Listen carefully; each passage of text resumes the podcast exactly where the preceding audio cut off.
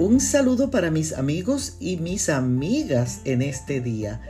En la carta a los Hebreos, el capítulo 13 y el verso 4, leemos, Tengan todos en alta estima el matrimonio y la fidelidad conyugal, porque Dios juzgará a los adúlteros y a todos los que cometen inmoralidad sexual.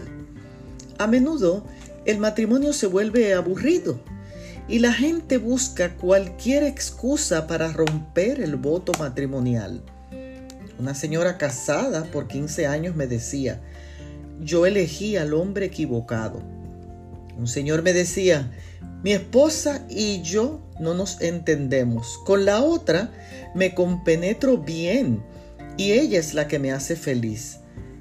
Infidelidad, una acción que se puede elegir no cometer cuyas consecuencias son destructoras e inevitables.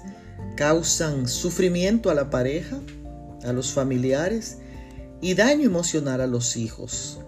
Algunos se arrepienten después de tocar fondo y comienzan a valorar y estimar el vínculo matrimonial.